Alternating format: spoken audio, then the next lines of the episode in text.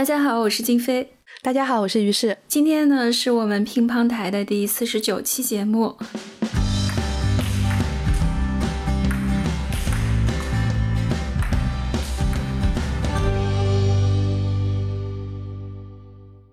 我们要跟大家来谈论的影片叫做《河边的错误》，它呢是一部改编自知名作家余华的院线片，而且呢，这也是我们乒乓台第一次啊，好像是第一次。来跟大家一起聊聊，第一次斗胆，对，来跟大家一起聊聊现在正在影院上映的这部院线电影。因为之前我们谈的电影好像有很多都是电影史上的老电影嘛，它也有比较好的这样的文本对照。那么非常巧，因为这一部影片不光是一位九零后的新导演导演的，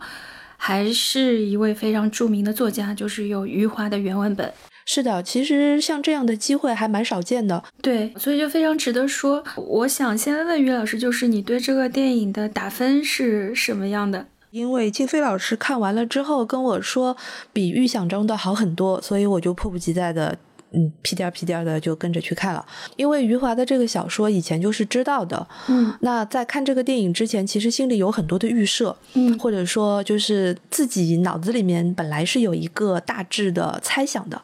但是看完了这个电影之后，觉得嗯，完全跟自己想象的。不一样，所以这里面有很大的惊喜的成分在。然后我觉得这个改编和原著的这个贴合的程度非常有意思，就是它既是忠于了它那条原线索，但是包括就是人物都是很忠于原著，但是又有了很多九零年代的新创作者的新的添加的特色。那我觉得对于我来讲，观看的体验挺好的，嗯。我想先跟大家就是简单的说一下这个电影的一个基本表现和基本情况啊，它是今年的十月十一号才刚刚在这个第七届平遥国际电影展上面做了一个首映礼，在这个刚刚结束的平遥电影展的这个颁奖晚会上，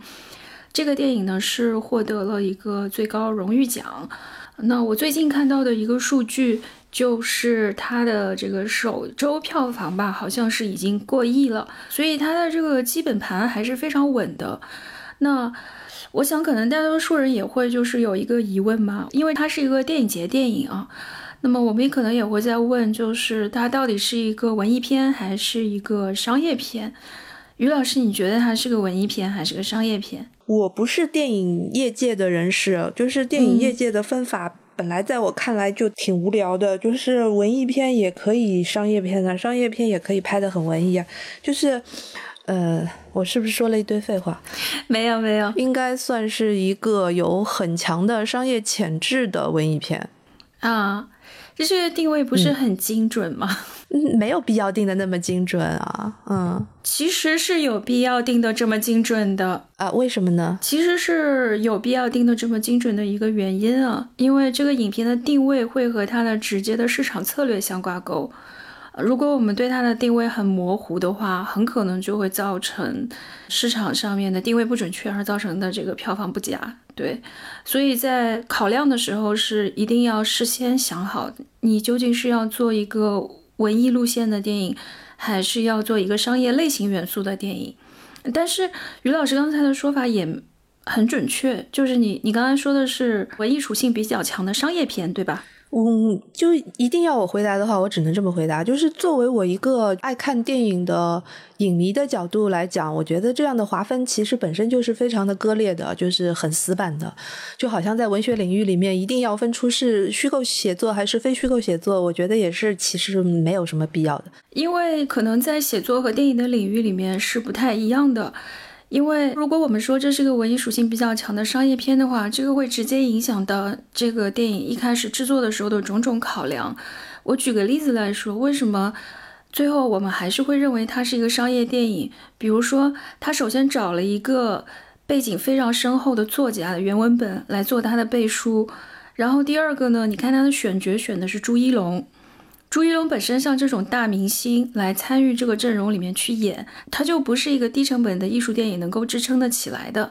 第三个，我看了一下他的这个制作发行公司啊，当然，这个作品和魏书君的上一个作品就是那个《永安镇故事集》，你看，同样是同一个导演，同样是在非常近的时间内，就上个月定档的一部影片，两个电影的票房差距是天壤之别。就是你说这个是导演的这个水平问题吗？其实不是的，就是上一部影片呢，就是一个非常标准的小成本的文艺片制作。那这一部的话，很明显就是有其他更多的制片公司参与进来了。它的主制片公司也不是一个小制片公司，至少我现在初步判断下来，就是这个电影首先它的基本盘上面它是不差钱的，本质上来说它还是一个。需求商业回报的电影，它只是看上去有一些文艺的元素，但我也会和你一样，会把它归类在这个商业片的范畴里面去的，所以是这样子。就讨论电影而言，其实这个讨论还蛮多的，而且也蛮重要的。嗯，我觉得我们要不要先来跟大家说一下，就是这个小说的背景。我相信大部分去电影院的观众，可能在看电影之前是没有看过这本小说的。因为虽然余华老师有很多精彩的作品，包括像《活着》了、《许三观》了这些，以前也曾经有过影视化的这个历史，但是《河边的错误》这本中短篇的小说是属于余华老师早期的一个创作，所以不是文学爱好者的话，可能看到的机会也不是特别的多。那。我在电影院里面呢，我旁边坐了一对小情侣，他们一边吃东西一边看电影，非常的滋润，看的好像也挺认真的。但是等电影结束的时候，那个男孩子就说了一句，说他没看懂。嗯，当时我就有点心里面七上八下，我想这个电影应该就很好懂啊，为什么就没懂呢？是因为在吃东西还是在玩手机？嗯。后来我就想，有可能是因为就是我们所认为的比较好的改编，是因为我们先看了这个小说，我们对于这个故事、对于这个人物、对于余华老师本身要写的那一个状态，就是实在的背景的状态，已经有了一个大致的框架。所以再来看这个电影的时候，会觉得这是电影是加分的。但是对于一些完全不知道背景和这个故事的由来的观众，他可能就会把它单纯的当做一个商业片去看的话，或甚至是当做一个悬疑片去看的话，那么他就会失望，他就会觉得不过瘾，因为他没有满足普通的呃悬疑电影的观众所期待的那种节奏那种。冲击力那种那种悬疑性等等，我是这样想的。嗯嗯，所以我觉得这是一个很好的改编。其中有一个很重要的原因是，这个电影能够唤起我们重新去看余华老师早年的那些中短篇小说的这个欲望。嗯，然后关于这个小说呢，是余华老师早年他就是在写我们呃比较熟悉的《活着》了、《许三观》了这些长篇小说之前，他其实写过很多很多部的这个中短篇的小说。然后那段时间呢，在杂志上发表了《星星》这样的短篇小说了之后，余华老师正式的离开了 五年的牙医生涯。然后在那个时间点，其实他看了很多的西方的，就是现代小说、后现代小说，呃，尤其是像卡夫卡对他的影响就很大。所以呢，那段时间他写的中短篇小说都很先锋，但是都很血腥，都很暴力，嗯嗯，都很反理性，甚至就是说。嗯，他曾经有一过有一段描述说，他那段时间写的小说里面，每个篇小说里面都在死人。嗯，然后他一直就是说，嗯，现在那样的一个情境当中，他自己有过这样的一段描述啊。他说，我印象中那个时候写的一堆中短篇小说里，杀了十多个还是三十多个人。那时候不知道为什么就不能摆脱自己一写小说就要杀人，必定里面有人死亡。最后是我自己都受不了了，晚上净做这些梦，不是我在杀人，就是别人来杀我。有一个梦里，我在被公安局通缉，我就东躲西藏，醒来时一身冷汗，心想还好是梦。嗯嗯，然后就是有评论家是这样评论的，就是说他那段时间的这个写作经历，当然就是。首先是让他从众多的写作者当中脱颖而出，形成了一个独特的自己的写作风格和这个这个走向，但是同时也暗示了说这种写作策略可能并不是长久之计，就很难持续下去。对，包括就是对于作家本人来讲也很折磨。我就在想，嗯，我第一本读的余华的书到底是什么，我也有点忘了。不是《活着》就是《许三观》，他好像最出名的就是这两本儿。但是我记得我小时候还读过他另外一个中短篇，就是那个古典时期的爱情。呃，古典时期不是有爱情，它就叫古典时期是吧？对对，我记得我小的时候读的这个小说呢，然后好像是在学校开运动会的时候，我在下面偷偷读小说，读了，读了以后整个人就不好了，啊，我一直到去年还在读他新出的小说，就是那本《文城》。其实《文城》里面还是有大量的这种比较血腥的描写。他写那个村子上面有一个有一组盗贼，然后这个盗贼在上面在那个河荡上面烧杀掳掠的时候，一斧子就会劈去半个人之类之类的。就是类似于这样的东西，好像一直在他的作品中持续的呈现着。那么像这一次《河边的错误》不是要上映了吗？我想说，那我就去回去重新看一下这个。我是先知道电影要上映的消息。然后又去看了这个小说的原文本，然后再去看了这个电影。嗯，呃，原著也不是很长，对不对？大概也就几十页吧。是，呃，五六十页这样的一个篇幅。那这个小说的这个情节跟电影当中的情节主线是完全一样的，但是有很多的枝枝节节，有一些细节做了很大的改动。那我觉得静飞老师看得非常的仔细，看完了之后，你就跟我说了一个时间点的问题。嗯，是的。过了这么多年啊，我对这个故事可能会有一些就是中年人的解读，因为像是这个故事在小说中是发生在大概文革后十年的时间，就是在一九八八年或者一九八七年左右这个故事的发生背景。那么我们可以大概推算一下这个时间点的前十年发生了什么。那么小说中有一个比较明确的设定啊，就是这个主人公马哲，他的年龄呢是一九五一年出生的。那么围绕着这个时间点呢，我会展开一些这种对历史背景的思考和回溯啊。那么我会把这个疯子解读为可能是一种历史结果的这种象征。那么到了今天。这个导演魏书俊，其实他是九一年出生的人，在这个电影当中，他把这个整个故事的时间线又往后拖了十年左右吧，嗯，是在一九九五年左右。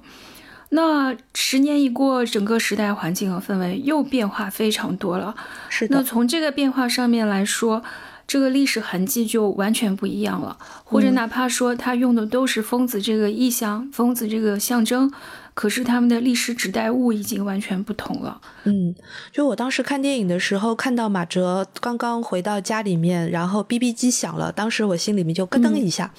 我想啊，这个是肯定跟书里面的设定不一样的，这个这个时代时代时代感就非常的强了，对对吧？比如说他电影中还用到了周华健的《花心》。对，嗯嗯，这个非常非常明显的一个时代的特征，标志性物件。嗯，那还有就是他那个诗人王红，那个时候其实感觉大家有一点在嘲笑诗人了，已经不太像八十年代那种全民都有一点追捧这种诗歌啊这样的东西的那种精神气质。嗯，他会有一点这样的不同。现在我们可以讲两件事情啊，一个就是关于这个年代感，嗯，就是嗯，你你有没有觉得，就是最这两年这几年，在国内比较受欢迎的一些原创的电影，他们其实都有一打了一张年代感的这张牌，这张牌很好用，而且他们用的越来越好。就比如说我们之前说过的那个，嗯，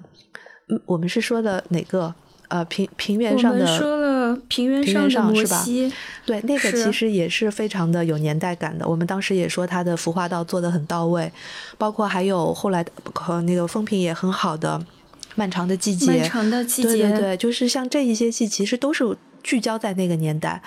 那这部戏就是《河边的错误》，你觉得在年代感上面它有什么出彩的地方吗？嗯，我觉得咱们因为是有这个记忆的啊，像我跟你，咱们这一代人，嗯，那这个其实是就是一种唤起吧。它当然服装啦、化妆啦、道具啦，这是做年代感首当其冲，最最能最最能够 说服人的这样的一个一个方向。像马哲的那些皮衣、毛衣，嗯，他家中的摆件布置，还有歌曲。嗯，这还有就是包括他这个故事里面，其实设定了几个场景，这个是小说中没有的，但我觉得设定的很不错的，就是这个时候还处在一种集体转型的时候，但集体主义还是社会主流。嗯，比如说他们去那个。就是纺织厂，纺织厂里面去找大波浪。哎，对，这个很有意思。就是你看这些女工呢，就还是那些集体主义里面的女工，大家都在依靠着、依附着一个厂子生活嘛。像大波浪这种社会上流行的，好像不那么集体主义的东西也有。就它处在这样一种稍微比较混杂的情况里面，就是它对年代感的这个处理，至少我觉得是准确的。但这种准确不一定是历史的准确啊。可能是一种想象的准确，但这就够了。嗯嗯，我印象最深的是他们里面的毛衣，我只要看到它里面每一个人穿的毛衣，我就想到了当年家家户户的主妇们都会手里拿着一本这个这个编织工艺，然后开始研究应该结什么样的。绒线叫什么花？对，就是结绒线衫的时候，应该找一个什么样的花样来编织？嗯，因为它很直观。但是你其实，嗯，提到了一个我们刚才提到的一个非常重要的点，就是它是在一个时代转型的过程当中。嗯，那这个时代转型，就比如说你前面提到的那个。呃，时间线的一个改变，那我觉得你也看得很敏锐。像跟呃《河边的错误》同时期写的，还有一个小说叫做《一九八六》。一九八六这个设定其实就是完完全全的只带了十年前的那段回忆，因为一九七六年是是一个时代的终结嘛，就是一个阶段性的一个终结。嗯，那么在这个十年当中，等于说，嗯，那个十年其实是一个重大的转型，而且这个转型相当的。荒诞，嗯，就是十年前是一个处处都是人心都已经。被破坏了，然后也有一些血雨腥风的那种暴力的场景，然后十年之后就是安宁的、平和的，大家都过上好日子，然后就突然就开始想赚钱了，等等等等，这些仔细去想，如果把那段时间放在一个漫长的时历史时间线索来想的话，十年其实是一个非常短暂的时间，但是所有的人要在这个心理上面，包括世界观上面、价值观上面，经历一个那么大的转变。确实，对吧？嗯，所以就是这个十年是一个巨变。然后，其实余华老师写那些中短篇的时候，就是处在那样的一个转型期。他在小说中要写的每一个疯狂的人，其实指代的都是在那个状态下面的一种扭转和无法扭转。像马哲也好，还有许亮也好啊。顺便说一句，就是这个故事里面我最喜欢的人物是许亮。然后，就像这些人的这种无法自洽的那种无奈感，都是由时代造成的，并不是说他们自己本身人是不正常的。那么，像这些暗示性的东西，在改编成电影之后，甚至在他把时间线挪到了九十年代之后，你发现并没有丢失。我觉得这个是很神奇的地方。嗯，是的，我觉得余华老师在写这些短片的时候，他作为一个创作者，应该还是很有自觉的去回应他当时的那个时代的，他反映的是那个时代的时代精神。我觉得这个作品特别有意思的就是，它是一个二十年之后的改编。对，真的是我看完电影，我也跟你说了，我说这是一个相当相当好的改编。它没有，不仅没有丢失掉原著的利益，它还在这个利益上面又深化了。那今天这个电影，我觉得也是呼应我们现在这个时代精神的一个电影。它不是往回看的，它不是说复原那个时代的时代精神。它虽然看上去是个年代剧，但我觉得它要讲的其实是现在的事情。嗯，那你来跟大家说一下，他讲了现在的哪些事情？嗯，这个小说和电影呢，他们相隔了二十年，他们在很深的层次上面应该是一致的。这个也是我为什么认为这个改编是一个很重于原著的改编的原因。这两个作品呢，我觉得如果要很简单的概括的话，应该就是在表现这个大世界有一种非理性，然后这个非理性力量最后把理性给吞噬掉了。这个应该是一个大前提。然后呢，在电影中，除了这个大前提以外，我觉得它还增加了额外的一层意思。这个我是导演的感受，就是在当下的感受，是集体对个人的一种吞噬，或者说是就是今天在我们这个福柯所谓规训与惩罚的世界里面，是这种社会规训对个体意志的吞噬。我举个例子，就是，比如说在电影中，我们看到马哲所处的那个警察局，然后局长对他说的那些话，局长不停的在强调：你们不是一个集体吗？你们应该就是说以集体为重，或者说你们要去为集体争取一个荣誉。那我之所以能这么说，也不是说我瞎解读啊，因为如果我们看过魏淑君的上上部作品，因为这部作品是他的第三部长篇嘛，他的第一部长篇叫《野马分鬃》，整个故事其实讲的就是一个成人焦虑，我觉得是青年男性在进入社会的时候不得不服从社会规训的故事嘛。我觉得这一层意识啊。在原著基础上面呢讲的这个吞噬，是和疯癫对理理性的吞噬是一致的。那除了这个以外，他还做了一些其他的逻辑，这个也跟它的主题是相关的。比如说，在电影故事当中，马哲的婚姻，至少我觉得在创作者的角度来说，表达女性对男性的吞噬，然后家庭对个体的吞噬。所以说，我觉得至少在他原本的这个疯癫对理性的吞噬的基础上，他还做了这么两层。嗯，这个是他忠于原著的地方。当然，他还有一层，那一层我觉得是不好的，我可以等一下再说。对你现在就说吧，就说我觉得至少它还有一层，这一层是跟主题没关的。至少我觉得这个电影还是有割裂感。如果说他做的很好，他改编做的很好的话。那他这种不自然的割裂感是什么呢？我觉得就是导演没有办法放弃的所谓的他的那个原电影的策略。可是这个原电影就是我们在电影当中看到的一些移接或者是嫁接。那比如说啊，他把这个警察办案的现场搬到了一个废弃的电影院里面。其实我们看得多的人会明白，就是他要做的无非就是一个戏中戏这样的一个结构，看上去呢好像很新奇。还比如说，我不知道大家有没有注意到，在电影中是直接明确的表现了电影的媒介的，就是胶片。它有一个特写镜头，是马哲拿了一卷胶片在看。还有比如说，马哲在观察、在在回溯案件的时候，他用的是放映机，或者是幻灯片机这种类似于电影机的机器械。而电影结束的最后一个镜头，事实上是一个非常短暂的，大概几帧的滑胶片的镜头，一闪而过。说的再直接一点，就是他所谓的这个年代的感复原，他对外给出的理由是说，十六毫米胶片能够更好的复原九十年代的气氛。但是其实九十年代我们胶片的，我们胶片主流根本不是十六十六毫米啊，我们大家统一用的都是三十五毫米啊。这只是一种想象中的呼应。我觉得他用这个十六毫米的更多的原因啊，还是因为他要不断的去提醒我们当代的观众，我们已经是到了后现代的观众了，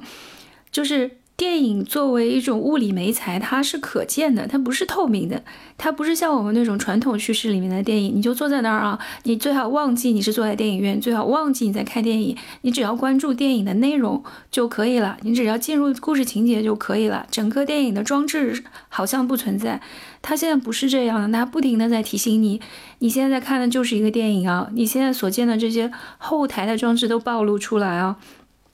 所以，这种不停的去强调这种自我的可见，或者是就是我们说电影反身吧，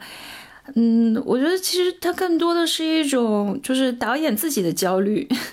就电影中有个情节，是他们在拆那个破旧电影院的招牌，你记得吗？嗯，然后拆的时候，那个招牌上面就有两个字，就是电影，然后没拿住那两个字儿，啪就掉下来就摔了。哎，你说这样一个情节跟？马哲探案，或者说他这个主题啊，疯癫对理性的吞噬有任何关系吗？我觉得是没有的。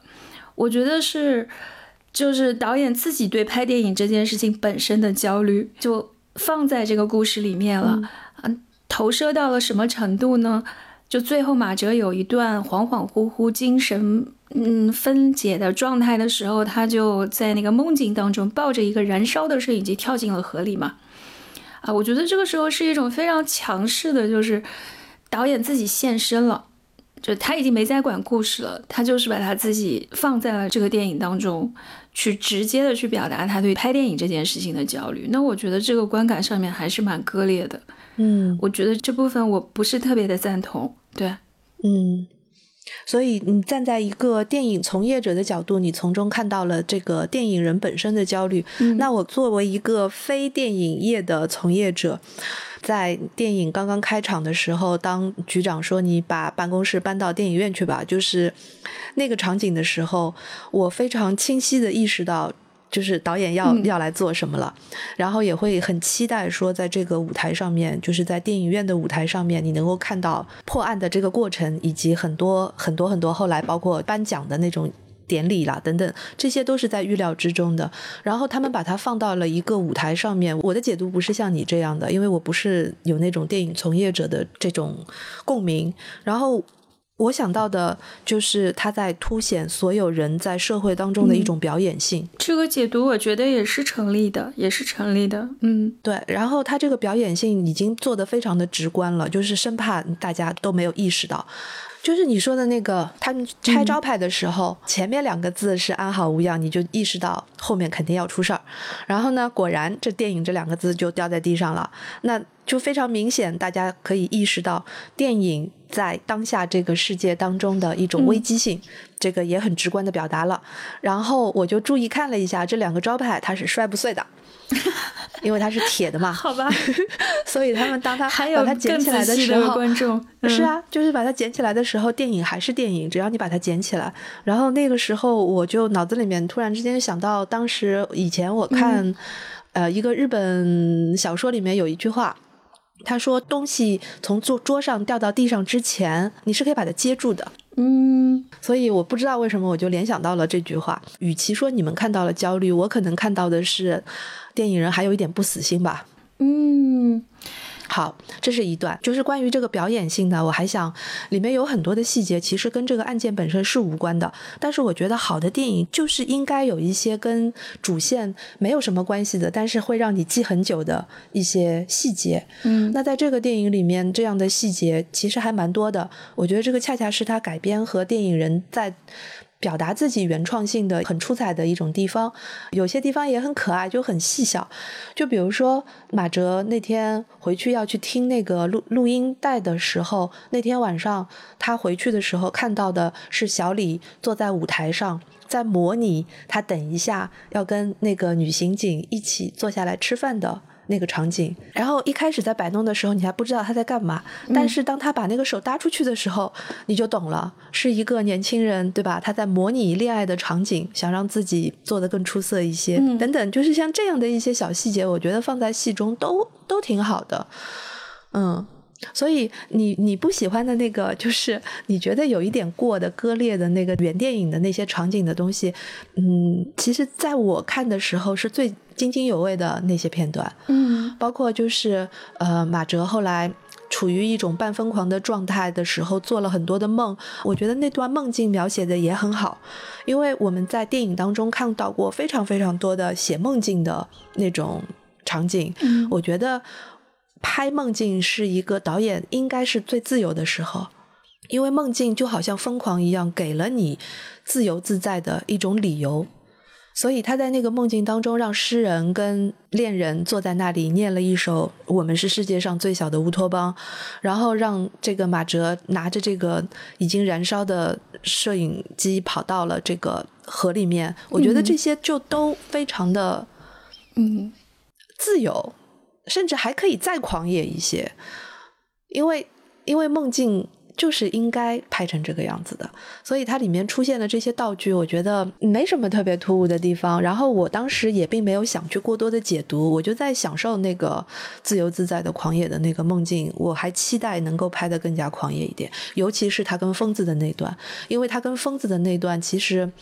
呃，因为在原著当中，马哲跟疯子之间的互动是很少的，但是在这个电影当中，其实增加了很多。嗯嗯，所以我当时也是在想，可能有一些听众还没有看这个电影，那我们就可以来说一下，它这个改编其实，呃，这个线索从杀人案出现，然后出现了疯子，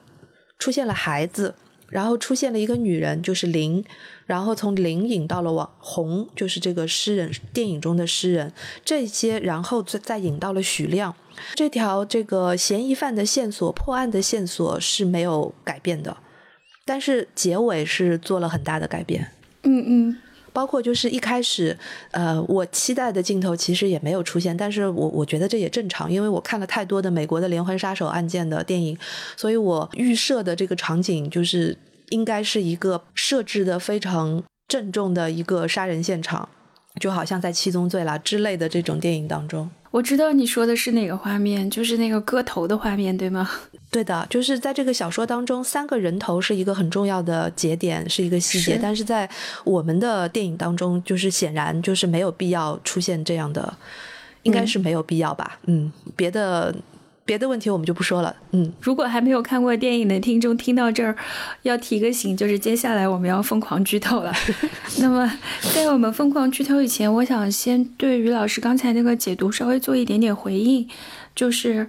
嗯，因为于老师你是个非常成熟的，就是 sophisticated 的观众，业余观众。嗯，不不不，你是一个非常精深的观众，所以当你在看到这些更加偏艺术化的表达的时候，你会更享受。嗯，但是我觉得从创作者的角度来说啊，因为魏书俊连着拍了三部长片啊，全部都是跟原电影相关的，嗯，然后这个会变成他的一种标签，因为在如今竞争这么激烈的这样的一个就是年轻导演如过江之鲫，然后大家都在拼才华的这么的一个时代，其实呢，这个是他的一种就是 labor 自己的方式吧，我会这样看啊。而且这个可能也是他更容易获得他人注意和让别人记得他的一个方式。但是如果你要是掌握了这样的一种语言，也就是努力的要保持自己的这种作者性的话，那你有可能是要在创作层面层面付出一些代价的。那在我看来啊，这个电影当中付出的代价就是他某种程度上为了要这种明显的作者性、明显的作者元素。他其实牺牲了一些对这个故事的考量，或者说牺牲了一些就是这个故事本身的丰富性和完整性的。那当然，我举个例子，就是比如说像他这种没才的可见性，伯格曼在《假面》中很早就做过了，但是我们不会把伯格曼当做是一个就是原电影的创作者，因为他只在这一部电影中就用过这个手法，然后他就没用了，他就去做其他的题材。去拍其他的电影了，我们也不会觉得，嗯，我们也不会觉得说，诶，他没有在用这个手法，他就不是伯格曼了。哎，当然这个我有点太苛求了，我不能这样子去要求他，谁都要像伯格曼一样拍啊，这个是是是不对的。然后就是于老师刚才说的，就是接下来的这几个案情吧，呃，先杀了一个老人，然后杀了一个诗人，最后又杀了一个小孩。嗯，我没有从这个角度想过。你会觉得他这个被害者之间有什么关联吗？还是有他自己的意思在后面呀？嗯，这个解读我觉得意思到了就可以，不不需要做太具体的解读。就是像这个诗人，尤其是诗人这个身份，在书中是完全没有的。所以就是呃，八十年代的这种诗歌的氛围平移到了这个九十年代的电影当中，它成了一个符号化的一个标签。然后我觉得，在这个导演的意图当中，他显然是想把文学爱好者和诗人之间发生的这段不伦的感情，嗯，他们是有诗意的。嗯，他这个诗意就是完全是导演对于这部作品他自己的这部原创作品的一种热爱，他要在里面放上一一些时代性的美好，然后这个美好一定是会被扼杀的。但是他被什么扼杀了呢？他是被一个单纯的疯狂扼杀的。这是一个人物的补充，对于原作的人物的一个改写。然后其实许亮这个人物也是改写的很。很透彻的一个一个人物，电影作者对于原著当中的这个人物的解读还是相当的敏锐的，因为在原著当中，许亮这个人物，他只是提到了他很孤僻，然后他几乎没有过女朋友的这个。恋爱经验是个很分裂的形象，邻居觉得他很孤僻，不跟别人讲话，然后同事们又觉得他很热情。那这样的一个人物就只有这么寥寥数笔。但是这个人最有意思的就是我当时看小说的时候，他第一次出现的时候就是确定了。很确凿的对警察说：“你们把我抓走吧，我知道你们是会怀疑我的，我也不想摘清我自己的这个嫌疑，你们就把我抓走吧，一了百了，很好。”他就始终表现出了这样的一种姿态，这个姿态当然是一种非正常的，就是扯开去说，如果我们放在当时的环境当中，就是八零年代，甚至七零年代，甚至六零年代的环境当中，你会觉得说这是有一些政治意味的一种姿态，是一个放弃的一个姿态。是，但是呢，在小说当中，他又隐隐约约的有一种神秘主义的东西在，因为许亮是这个故事当中唯一一个三次见到了那个人头的，就是杀人现场的，并且看到了疯子的。这么一个目击证人，然后这个目击证人就显然有一种感觉，说那块地方就好像是被诅咒的一块地方，然后他好像是中了邪一样，就是每当那个地方发生了这样的案件，他都会在现场。所以这件事情本身把这个人物给逼疯了。那么在小说当中，这个人物是自杀的，他的自杀仅仅是因为这个原因。然后在电影当中的改编，我觉得是相当有现代性的。或者说是非常当代的一个改编，他把一件我们平常不太会直截了当去说的事情，直接挑明了，而且是用镜头语言直截了当的用一个大波浪的假发来指代了这个人物他内心真正的弱点在哪里，他为什么在这个社会当中始终是被格格不入的。一个形象，而且还给了他一个只有在那个年代才有的流氓罪名。嗯，我觉得这个改编其实是很直截了当的，就是很大胆的一次改编，所以我这个我要点一个赞。是的，但是呢，就是说这这个点赞了之后呢，我又会觉得说，他这种改编在某种程度上又削弱了许亮这个人物在原作当中的那种可阐释性。这个是个很矛盾的东西。这个许亮他在小说原著当中让我印象非常的深刻，我就觉得这个人是一个主动的放弃了社会的人，然后他所采取的姿态不是一个抵抗性的姿态，他是一个消极的，甚至有一种带着微笑的去迎合的，表面看起来是迎合的、配合的姿态，这个就非常的荒诞。这个是人性当中的一种剧烈的扭曲。嗯嗯，那这种扭曲在电影当中就基本上不存在了。你看到的就是一个非常有逻辑性的一个人物。在电影当中，他把它做了一个异装癖的改编嘛，就是做成了一个非常直白的这样的一个东西。但是我觉得这个人物的核心啊，某种程度上还是保留下来了。就是你刚才说的，主动了放弃社会性，然后当警察来找他的时候，他先说：“你们带走我吧。”这个审判流程都不需要了，我知道到进行到哪一步了，我大概心里有数了。我不知道是不是在这点上面，这个小说人物和电影人物还是有某种连接的吧？嗯，没有。我觉得在就是这个很直白的改动当中，他其实把许亮的某一些。潜在的可阐释性给破坏了，这个破坏当然有它破坏的精彩的地方，但它依然是对原著的一个人物的一个改写。他在小说当中有有很多莫名其妙的话，但是就是说他始终有一句话，那个我印象很深刻。他说：“我从来不相信别人会相信我。”这个是许亮这个人物的一个关键点，他对于社会以及他对于社会对自己的一个态度的一个非常透彻的放弃性的一个表达。你想想看，我从来不相信别人会相信我，所以他说的什么话，他其实都是围绕着这一点。就是正好说到这里了，然后每一个被怀疑的人物，其实他们都会有一些这样精彩的。话，比如说那个小孩子，那个孩子他在小说当中和在电影当中的这个形象基本上是差不多的，就是他发现了这个事情，但是他去跟别人讲，但没没有人相信他，他最后也是成了一个牺牲者。在那个小说当中，其实他有好几段戏，嗯，他的戏份还不少。然后有一次他跟马哲对话的时候，就讲到了，无意当中讲到他在杀人现场的那天，其实看到了一个人。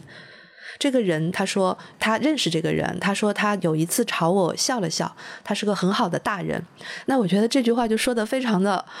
好玩，就是对，就是一个小孩儿，一个小孩眼里的大人的世界，就是有一个大人朝他笑了笑，这个大人就是一个很好的大人。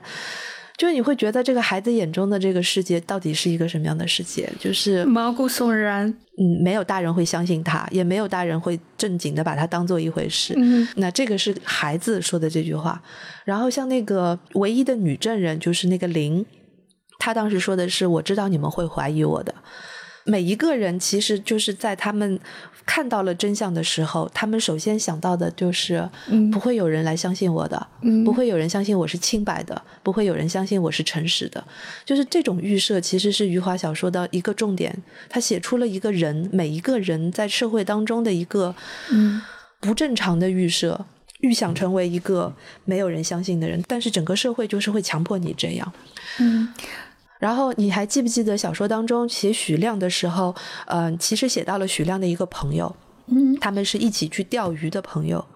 但是这个钓鱼的朋友对于许亮完全没有任何的 好的解说，好像也不是很熟，两个人仅仅就是就是约好了一起去钓鱼，仅此而已。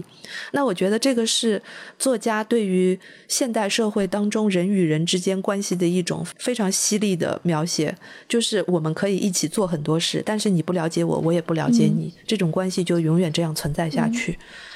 这个是余华当年那那段时间当中写的很多小说当中的一个主题。就比如说他当时写那个《现实一种》，《现实一种》是一个很爆裂的一个小说，我觉得就是。呃，可能很多人都会难以接受。他写的就是一个家庭当中的全员都是会伤害自己的血亲的亲属的，然后最后兄弟之间，然后堂兄弟之间、夫妻之间、母子之间，都是一个最后冷漠的伤害跟杀戮、出卖之间的这样的一个关系。嗯所以我觉得余华老师当年还是很厉害的，嗯他能够一眼看出了反理性的社会最终现代社会的一个走向，或者说人性本身的一种潜能，就是你不要从呃血亲等等。这个其实是一种现代作品当中的最大的主题吧，嗯我觉得是一种非常常见的主题。所以之前我说余华这个小说肯定是跟卡夫卡的影响脱不了关系，包括你刚才说的这个作品当中对血亲关系的质疑，这本身就是一种现代性危机的表现啊。那在移植到我们中国的语境里面，就是为什么会人人自危？这个所谓的互信的基础变得如此的不牢靠，甚至就完全的不成立。就是在这样一个人人惊恐的世界，是什么带来的？这个本身就是一个现代性的框架下面会产生的问题。我觉得好多好多这种现代小说都是在讲这个事情啊。你刚才说到的那个血清的事情，我就会想到《变形记》的结尾。这种不信任，然后审判，就像审判的那个故事里面，你没有罪名也可以罗织罪名，但是等到你认罪了，他又说你没事了，就是你完全陷入在这种荒诞的不确定性里面，而你面对的又是一个看不见也摸不到的敌人和这样的一个对手，这个对手到底是谁呢？说来说去，大家就会说这是现代性，最大的敌人就是现代性，会让我想到这些，嗯。所以我觉得这个是电影跟小说的一个很大的不同，就是小说它可以写的含糊，它可以不需要去一个解答，它可以有很多的阐释的空间。当年的先锋性其实就体现在这里，它是对以前的传统的叙事方式以及传统的道德观的一种彻底的颠覆。所以当年。八十年代的现代性是很了不起的，甚至于到现在为止也没有做更多的超越，大家反而更加的束手束脚。但是，就是当电影要去改编这些当年的先锋的作品的时候，还是要落实在一些有逻辑性的剧情和人物上面。这个当然它改编的很好，但是我觉得这个对于小说来讲，还是一种过于凿实的一种改动。嗯，是的，是的，因为小说其实是允许有这样巨大的留白的。在电影当中，当我们进入电影院，抱着这种看侦探片的期待开始看电影的时候，我们是完全没有办法不把这个空白填上的。即便是填到这个程度，嗯、你旁边那对小情侣还是不满意啊，就已经凿实到这种程度了。观众还说看了个啥，我看不懂，就已经只给只给到这种程度了，还是会看不懂。嗯、所以咋办呢？哎、你更不要说去读先锋小说了。嗯，是啊，我我，所以我当时听到那句话的时候。我我脑子里面出现了很多的疑问，我就觉得说，是不是在我们看来非常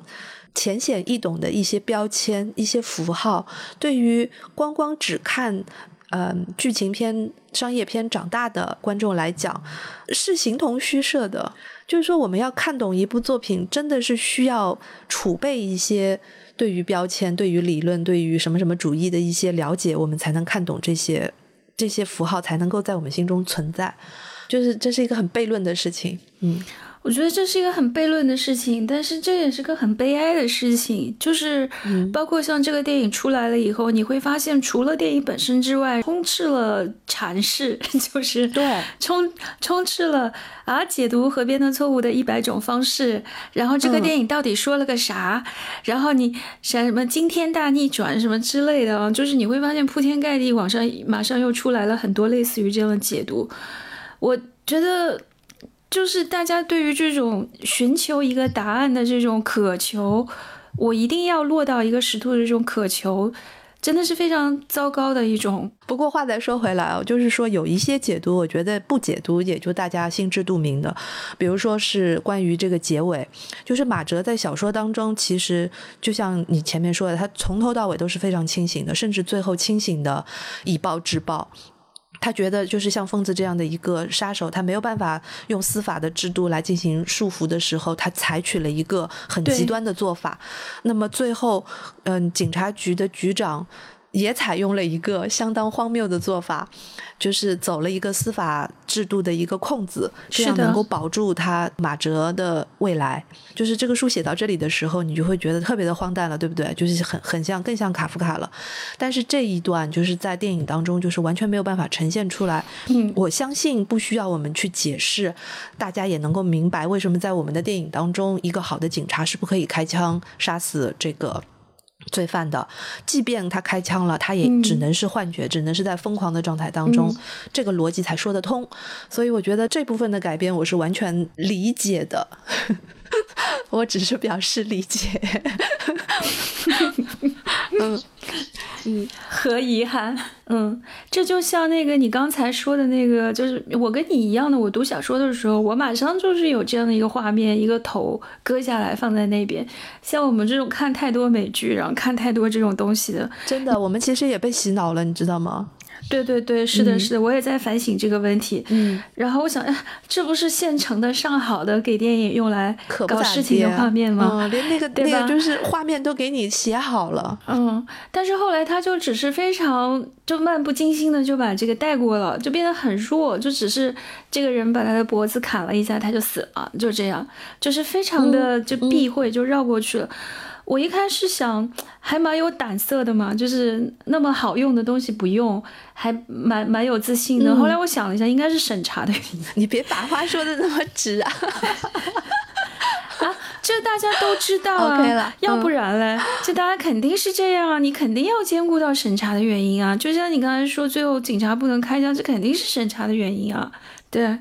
所以我们现在也无从分辨，真的，现在看电影就像一场猜谜大会，我们根本无从分辨哪些是创作上的需要，哪些是创作上的妥协，哪些是因为审查做出的做出的修改，无从分辨。这个我觉得倒是跟这一次改编有一种不谋而合的地方，因为其实电影里面所拍出来的一个逻辑是，这些人都很正常，但是因为被压迫。不管是什么样的压迫，精神性的压迫也好，还是外在的那个那个舆论的压迫也好，导致他们变得疯狂和失常，嗯，然后暴露了他们自己的一个弱点，所以最后，嗯，死的死，伤的伤，疯的疯，嗯。那么原著其实不是这个样子的，原著其实要说的就是余华老师要说的是，这些人这些人的所谓的疯狂，本来就是正常的。嗯嗯，对，这话确实是有点绕。我也想了一下，然后让我想一想这个话该怎么说。就是说，我们正常人认为的这个疯狂，这些不正常，其实在于这个主体来讲就是正常的，就是天生的，就是本性里的。那么，比如说像疯子杀人，这个书里面就已经说的很明白了，疯子要怎么样杀人都是很正常的，因为他是疯子。嗯，就是普通人的逻辑就是这个样子的。但是，就是像马哲，马哲最后他是不能疯的，所以他。从头到尾都是非常清醒的，然后许亮也是没有疯的，他从头到尾就是一个放弃的姿态，不管他是怎么这个放弃的姿态怎么样的疯疯傻傻，但是他是有逻辑的。这种所有的内心的主体的自洽，在这个电影当中都直接转换为了一个疯狂的逻辑。我觉得这个是一种很无奈的，但是又很无趣的一种实用性的改变。嗯，哎，我反而觉得，如果电影真的按照原来小说那个结尾拍，我会觉得有点不过瘾。也有可能是我们看了太多这样类似的现代作品了。对对对对对，嗯，就是把正常人关到精神病院里面，这个梗已经用的太。多了，是的，七十年代的电影就这么拍了吗？如果仅仅是这样，显然是不足够的。然后我觉得在小说当中呢，是一个始终是理性的马哲，他最后被判成是一个疯癫，这个让我想到福柯说的一句话，这真的福柯完全这个这个电影完全可以作为福柯理论的一个注脚。他又说，理性的社会把疯人囚禁起来啊，是为来证明自己的理性，其实就是，嗯哼。因为你没有办法证明自己正常，你只能证明别人疯狂来说明你自己是正常的。所以整个来说，就是这这个世界不正常。然后电影里面呢，但是你要想，就是我们这个电影里面看到的这个所谓的世界的正常，也仅仅或者说它的高光就是体现在搬一个三等功，然后一个一个体制能够正常的运转，就是。始终理性的马哲被判定是疯癫的，嗯，但是在电影里面其实还往里面再推了一步，就是你是疯的，可是整个世界都表扬你，所以这个世界就这个大世界的非理性就变成说这个疯癫它也不是外在于你的，这世界已经没有理性和疯癫的区别了，因为这个疯癫本身就是内在于你的内在特性的，它可能是所有人的所有内心中的一部分。所以这个我觉得，如果要比的话，他们还是会有一点这样上面的区别。嗯嗯，所以你知道吗？就是在评论界，其实有一种说法是会把余华老师的这些疯狂的人物和鲁迅先生当年的《狂人日记》里面的那些人物进行一种对比。有一种观点认为是余华老师是继承了这个鲁迅先生的这个精神气质。啊，我一直在想这个问题。就看完了这个电影之后，我觉得这个嗯，鲁迅的《狂人日记》里面。他其实是有一种使命感的，就是说他这个狂，嗯，是一个清醒的狂人，然后看着一个已经不行了的、已经病入膏肓的一个世界，他是那样的一种狂。但是余华写的这些狂，其实这些疯。我觉得他不是那种狂，是他好像更注重的，对他更注重的是一个看起来正常的社会，看起来没完完全无懈可击的运转正常的一个社会当中的边缘人物，他们就好像是在一个理性的，呃，理性缺失的一个空白的边缘上面，然后他们知道自己反抗是无能的，他们知道自己也终究是无所作为的，所以他写的不是狂，而是疯。或者说叫非理性吧，显然前者只是装狂而已啊，他是要有这个责任感的，他是一个在那个既定的理性秩序当中的呀。可是到了这个先锋小说的这个时候，很显然就是这个现代社会已经不允许你再理性下去了，就是这些，嗯，对这些对疯癫的阐释，然后就是包括我们后来发现这些内在的疯癫性。一直延续到今天啊，我觉得特别是就是像在魏书俊的电影里面，他除了这个疯癫以外，我觉得他一直在耿耿于怀一个事情，就是这种疯癫到底是一种什么形式体现出来的呢？这个体现形式之一就是这个集体不停的对个人的规训。嗯，这因为我记得看《野马分鬃》的时候，他上一个电影结束的时候，他那个主角主角就是个坏学生嘛，一路在逃课啊，干嘛干嘛，就是四处碰壁。一直都没有悬浮，但是也不知道该怎么办。那最后果然他的结局就是进了一个更大的学校，嗯，更严格的学校。这个学校就是监狱，嗯，就是监狱学校同构这个事情已经是大家老生常谈的一个事情了。然后他进了监狱以后，他果不其然就被剃了头，然后就看到下面有操场，然后有很多人在那里做操。这就是理性社会的极致，就是监狱。监狱的一切都是非常理性的，但是呢。就是他极为疯狂，他最终就是会用这种方式把你的个体意志吞噬掉，把你变成和他们一样的人。嗯，我想可能就是在这个层面上面，所以这次的改编还是得到了余华老师的认可吧。嗯嗯，我觉得从某种角度来讲，我还是坚持认为原著的哲学式的这种终极性要胜过于电影表现出来的。余华的小说他没有用一种魔幻的笔法去写现实，他不是去写的现实，他写的是一个终极，是一个包括就是嗯文章当中所体现出来的那种暴力。与其说是一个暴力的实际行动，不如说是一个暴力的抽象的景观。所以我觉得像这种东西，永远还是嗯，比实在的影像要稍微的高级、抽象一点的、终极一点的。嗯。嗯，影像也可能会达到这样的层次，但是不是这部电影，就是嗯，对，是，但不代表它不好。如果我要来分的话，我会觉得改编我可能会把它排在第一位。就是改编是个非常好的改编，编剧就是演疯子的那个，我知道，我知道，编剧去演了剧中的那个疯子。我们这位编剧老师，对，就是也是很有出镜的这个这个愿望啊，对。然后我会觉得电影拍的不错，我是连着看了《一九八六》以后，我可能对他的感觉会更好一点。嗯，《一九八六》是一个更极端的一个写法，就更不可能被拍出来了，嗯，对吧？对，太太可怕了。对，没有看过一九八六年的朋友们，你们自行搜索，自己去解读吧。嗯，我们在这里不做任何的剧透。嗯，是的。那那我们来说一下，还有一个问题就是大家看完这个也会来讨论的，就是关于马哲的孩子。嗯，这一段其实是书里面完全没有的。书里面好像有一段，我记得只有就是他后来被精神病。医生问话的时候，他说：“你有孩子吗？你结婚了吗？”他就就这么两句对话，其他都没说。对，留白空间非常大。对对对对对对对。那你是怎么解读？就是电影在改编的时候增添了这么多的家庭戏，增添了这么多家庭戏，因为它是一个标准的男性主角电影啊。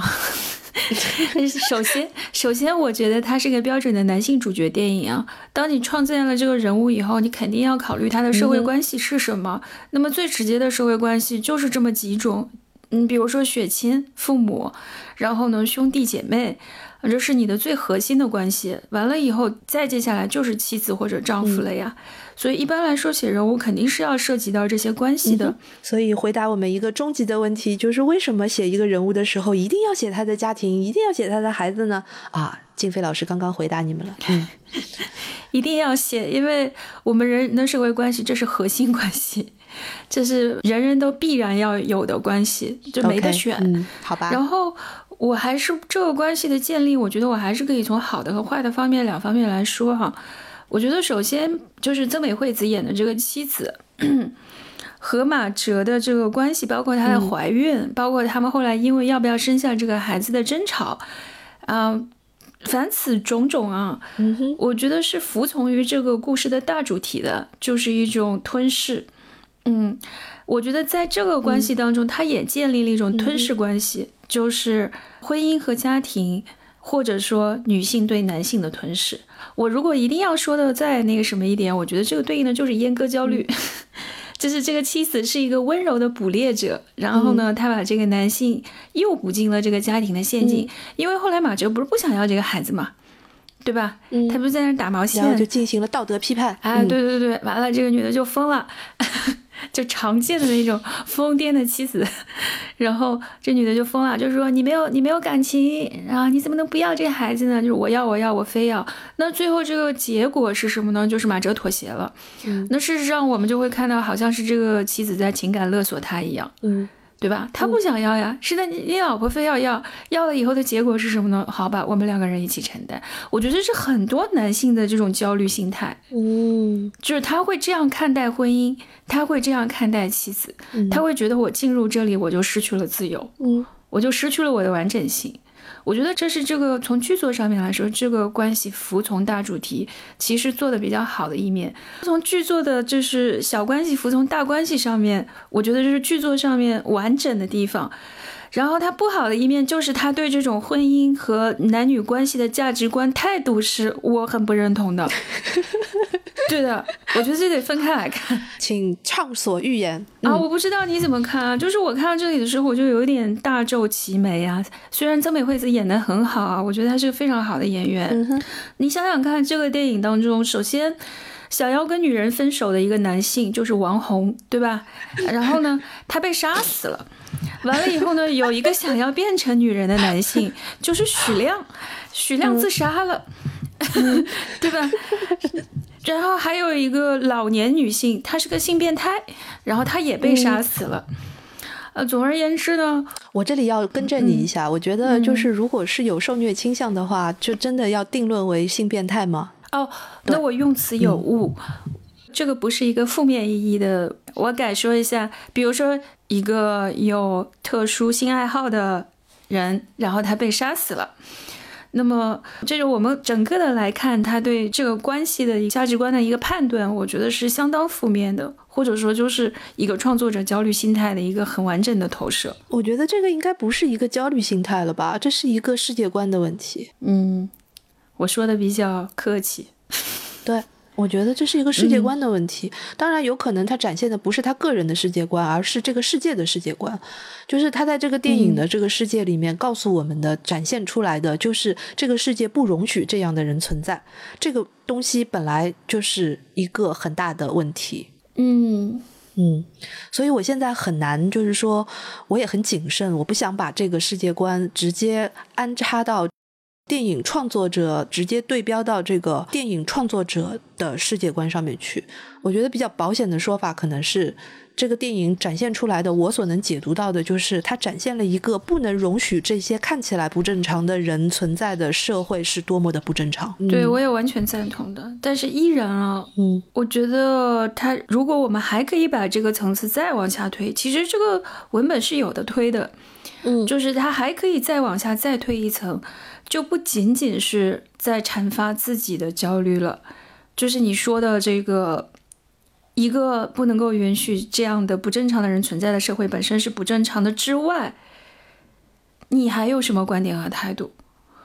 我觉得他大概没有推到这一层，他大概就是推到你看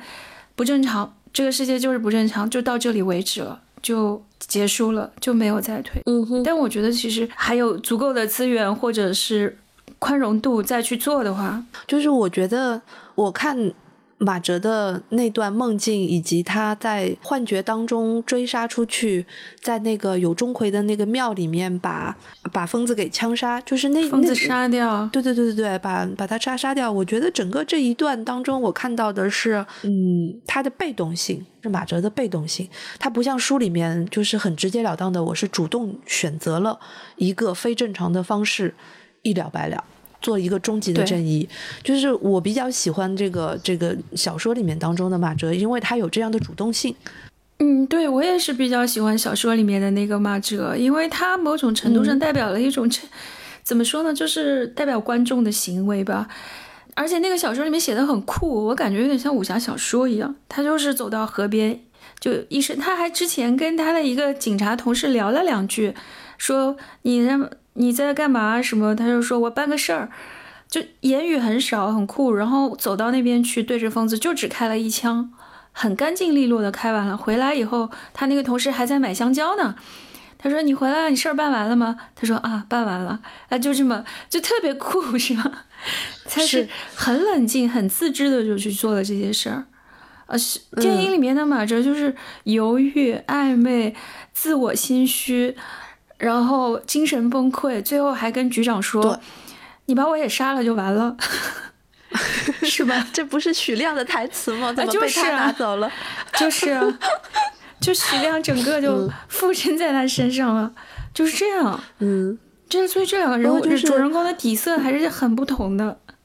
非常非常的不一样，这个我觉得是这个改编当中做的最大的一个动作。嗯嗯，所以抛开这个对主人公的好恶不说啊，我觉得从普通观众的心理来说，可能还是更期待就是第一种就干净利落的那种主人公。唉，我不知道朱一龙的粉丝们是怎么样觉得的，就是在我看来，我觉得这样的一个大男主的电影，其实没有把这个大男主的最优秀的面相。就是没有把他拍的太优秀，魅力就好像他缺少一点魅力。对，我觉得他怎么就变成了一个大男主呢？嗯，明明就是许亮啦，这些都可以，都可以来抢戏的这样的一个主人公，仅仅是因为他是当事者，他是要做一个决断的一个主人公，所以他成为了一个大男主。但是他在很多的，就是用我的话来讲，就是在这个主线的故事当中没有任何的惊艳之处。所以这个电影对我来讲，好看的地方都是枝枝节节的一些细节是好看的。嗯，我有同感，因为我觉得这个主角是个缺乏魅力的主角，而且是一个相当消极的主角。嗯，就是我们当然也可以塑造这样的一个主角吧，但是他的魅力时刻就真的很少。对我们最多就是对他表示理解，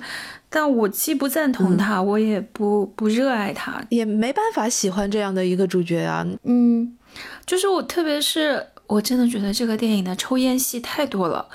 这个抽烟戏完全没有梁朝伟的多啊，但是 从审查的角度来讲，倒是真的没有被剪掉那么多。就是不是我说他抽烟戏多的原因，就是当我们在看这个人物的时候，这个人物为了要进入到那个状态，他就几乎 就一直在对他有别的事儿干干嘛？我就想问，我看你都觉得嗓子火烧火燎的。完了以后，到了后来，我觉得主角当然他是这种角色刻画啊，比如说我我其实找不到他的眼神，嗯哼，你当然可以说他到了后来精神崩溃，眼神涣散了，可是他前面他也没有眼神，就是他没疯的时候，我也看不出就是他他特别带劲儿的那一面，就从来没有过眼露金光的那种状态，对吧？但我就给你举个例子。就我就跟你说，你记得《色戒》开开始的时候，就是易先生第一次出场的时候，是一个梁朝伟从门外走进门内的一个镜头，他就直接走到有这个特写，你去看看他那个眼神，你就明白我说的是什么意思了。好的，嗯，我们在这里就不再伤害更多朱一龙影迷们的心了，嗯，我们就打到为止。反正就是一个纯男人的电影，它基本上没有什么。可供挖掘的女性形象完全没有，没事啊，就不重要。我觉得他们 在这个电影里面唯一不糟心的，看起来很洒脱，但其实是很可恶的一个女性的形象，就是他们做检查的时候的女医生。那个女医生就非常冷漠的说：“嗯，就回去吧，好好讨论一下要不要这个孩子。”就是她那种冷漠，其实是对于医生的刻板印象，冷心冷面。嗯，对我也注意到这个女医生了。我我我还今天还想了一下呢。嗯，我在想，我当时看电影的时候感受就是，哎，这个医生态度也差到离谱了吧？好像就是，即便是刻板印象，也比刻板印象要更恶劣一些，因为是吧？是的。然后我就在想，因为如果是我的话，我还是会往主题上靠。就是我为什么要在这儿放这场戏？嗯，呃，我除了完成它基本的戏剧功能之外。我还需要在这场戏里面服从于一个大主题，我觉得这个主题就还是规训，因为总有上位者和下位者，在这个场景当中，医生就是上位者，上位者对下位者就是这种态度，不在乎，无所谓，不重要，你走吧。我的解读就是这样。对，总之，所有的女性在这个电影里面都活得很糟心。嗯，我觉得幺四婆婆还挺爽的，她是彻头彻尾被解读的一个形象。他没有形象，在小说当中至少还有过叙述，但是在电影当中他完全是没有的，他只有一张脸，一个身体，然后别的所有的都是出自于大家的推演和幻想，这个人物并不存在，这是我的解读。嗯，但这个人物身上有点非常特殊的东西啊。就是他喜欢被鞭打嘛，他喜欢被鞭打也是被推演的，而且就是说他喜欢被鞭打这件事情，如果我们真的是要去好好的解读的话，在小说当中，他其实不是说光光被鞭打，而是说喜欢被他的前夫啊，不是前夫，先夫鞭打，所以里面还是很不能以偏概全，说这样的人就是一个嗯受虐狂，我觉得我觉得还不是这样。小说里面反正说的也很含糊了，非常暧昧。对，小说里面其实更加惊悚的不是殴打，而是他把那个疯子收养了之后，疯子那么大了，三十多岁了，还要吃奶。对我看到这句话的时候，我也震惊了，我也觉得这个关系之扭曲。对他其实里面有了很多的暗示，但是我还是坚持认为说，幺四婆婆这个形象，她只是一个传说中的形象，她她压根没有形象。好吧。跟你说一个搞笑的事情，就是我看完电影之后，不是习惯性的都要去刷那个豆瓣上面的那些评论嘛，我就看看大家是怎么说的。然后我看到一个评论，我觉得特别好玩，就是许亮。许亮不是在自杀前给马哲送去了一个锦旗吗？对，那个锦旗上面写的“救死扶伤”，对不对？但是因为某一种镜头的畸变或者是这个阻挡，然后好几个人都在那边说他们看到的是致死扶伤。就结合许亮的结局，我觉得有可能也成立吧，也行吧。不是，我觉得看电影看到这地步就有点走火太累了，是不是？对。你这是是看电影呢，还是把电影分成一秒二十四格的画来看啊？就是这个真的真的，就大家恨不得现在就立刻马上去截个图来证明到底是救死还是致死。我觉得现在的观众也挺可爱的。我觉得如果真的是这样的一个设计的话，那主创还挺有幽默感的。嗯，他这故事里面有一些有幽默感的地方，我也挺喜欢的。就像你说那个那个小警察身上有很多戏嘛，对吧？嗯，基本上笑点都在他那儿。其实你看那个马哲对他实施的也是一种管控和规训。那这个体制造成的呀？你说这个体制的问题，在这个片子里面，其实完全的都是落实在这个公安局的几层关系上面。嗯，他的局长对他，局长这个人物塑造的也很讨喜啊，一定是很多人很喜欢的，嗯嗯，对吧？就是充分的、充分的代表了那个年代的领导们的一些特质，喜欢琴棋书画，喜欢打乒乓。是，不是？因为我对我对现在的导演啊，不是我对现在的领导不是特别的熟悉，但是对于当时。的那种国营单位里面的领导爱打乒乓，爱爱怎么样，爱爱书法，这个是我有有真实记忆的。对我也很喜欢这个角色，我觉得演演员演的特别好。嗯，你不是特别喜欢那乒乓球的设计吗？对对对，我很喜欢那个乒乓球的设计，并不是因为我们叫乒乓台所以喜欢，而是。而是因为我觉得他用乒乓球用的非常好，非常聪明。嗯，首先就是他做集体开会，把他们都串起来，然后在马哲心里面已经有疯狂的时候，用它来代表着某一种心理的颠荡。甚至有人把它解读为胚胎，我觉得这些各种各样的解读，就是乒乓球都能驾驭。乒乓球是一个神奇的存在。嗯，它作为一个象征物，是吧？嗯，对的。那我看到了一个很直白的解读，就是马哲跟局长打球，他居然还敢扣杀，就这个人，这个人在单位混不好的。哦，就领导夹菜你转桌，对吧？你这这这，你不封谁封？还三等功，真的是。哎，说到这个三等功，你觉得这个电影里面增加的这个情节的用意何在？就是他一直记得自己有三等功在云南，但是其实并没有。但其实他最后又得了，嗯哼，没没什么，就是他字面上的意思呀，就是一种反讽啊。就是他对于这个人物的塑造来讲，是一个卡夫卡式的吗？嗯，有点这个意味。但我觉得这没有什么额外的深意，这就跟乒乓球啊，跟三等功，这都是只给的。我觉得就是文本层面能给的。我觉得是一个障眼法，就是他在那个一开始就抛出了这个悬念，然后呢，观众们在看的时候就会隐隐约约的意识到这个人是不是脑子有点问题，就是是不是马哲他自己就有问题，所以他后来变疯是一个注定的事情，以至于有一些人的解读他会认为说，啊，其实马哲一直都是半疯的状态，只。不过最后是爆发了，所以我觉得可能导演在这里会有一个障眼法的意味，你知道吗？我觉得这就是现在电影里面大家喜欢用疯子啊，但是就是去掩盖很多 真正的问题。嗯哼，因为你只要一切陷入主观解读，那么一切都可以推翻、重新解释。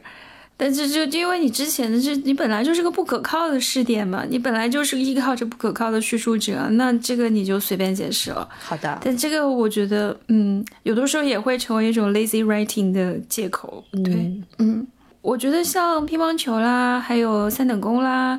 还有就是在照片上看到疯子啦，这些东西啊，就是文本层面只给的意思。但是呢，肯定很多朋友们会非常热爱去解读这些，因为他觉得这个有意思。这个其实有的时候，就像那个朴赞玉有个片子叫《分手的决心》，嗯，对他那个片子就大量堆积了这样的线索，你你解读去吧，就所谓的线索，对，哎哎，对对，你随便，他一定是可以串起来的，对，嗯嗯，好的。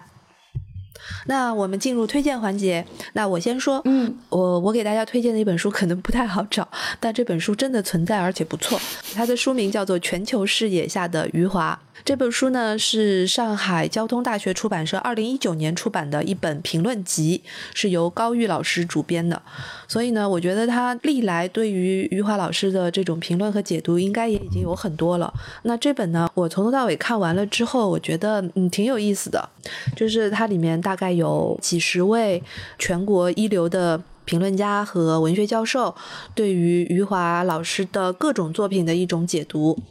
那其中呢也会有余华老师自己的一篇叙述，尤其讲到了卡夫卡等等。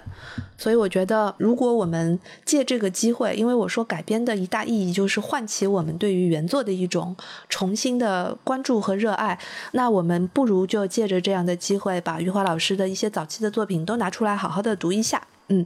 所以就推荐给大家一本。这个专门解读余华老师作品的评论集。嗯，余老师作为一个文学创作者，依然心心念念大家要去读书。那当然，大家要好好的再去看原著。确实，确实，最重要的是看原著还是能获得很多东西的。是的，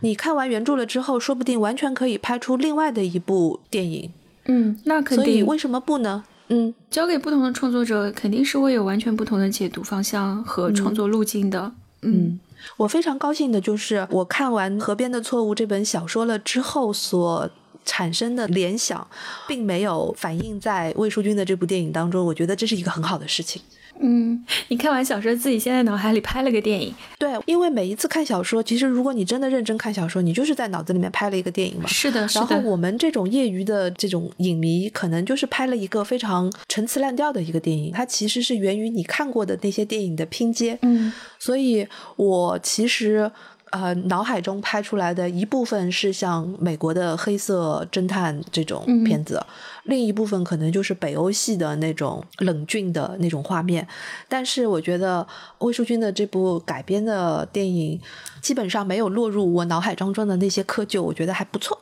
嗯，那静飞老师推荐什么呢？我来顺藤摸瓜的推荐一个华语黑色犯罪类型艺术片。哎呀，好累啊！所以说这个电影呢，应该说还是开了这个中国艺术犯罪片的一个先河的一个电影啊，是刁亦男导演在二零一四年拍摄的《白日焰火》。然后这个电影也是在二零一四年的二月啊，是从柏林电影节过来的。那当时我是在院线看的，它的片长呢，本来是应该有一百一十分钟的，但是因为种种原因啊，减到了一百零六分钟，是在我们的中国大陆院线上映的。那总而言之，我觉得说刁亦男可能是比较早的开始尝试用这种比较风格化的方法搭载这种比较类型化的题材，呃，来做这种主流的商业片的这样的一个导演，嗯，所以还是很有趣的，可以和魏淑君的电影做一个对比。我们同样的就是会看出，即便是同样的商业作品啊，因为作者的不同而呈现出多么大的气质上的差异，啊，很有意思。很明显，他们还是非常在意他们自己身上的这个作者标签的，而且他们确实也都是走电影节路线的，嗯，也就是说，他们不是一个纯商业导演。对于这种电影节路线的电影，其实普通的观众了解的并不是很多。比如像我，我就不是太懂这一套路数，嗯，我也不是很关注这个路数，嗯嗯，这个很正常的。因为我们就是这个电影放到你面前了，你今天出于兴趣你想看你就看一下，你不会关心它后面那些枝枝节节吗？对。但是呢，事实上每一部电影来到你的面前被你看到，它背后都是有原因的。嗯，它有它自己运作的一个非常严密的流程和系统。是的，嗯。所以以后如果有时间，我们可以在播客里面慢慢的再跟大家聊这些。好的，希望我们这一次赶上了一个院线片，那么跟大家一起看电影，嗯，一起看书。好的，那我们今天就聊到这儿，嗯嗯，拜拜，拜拜。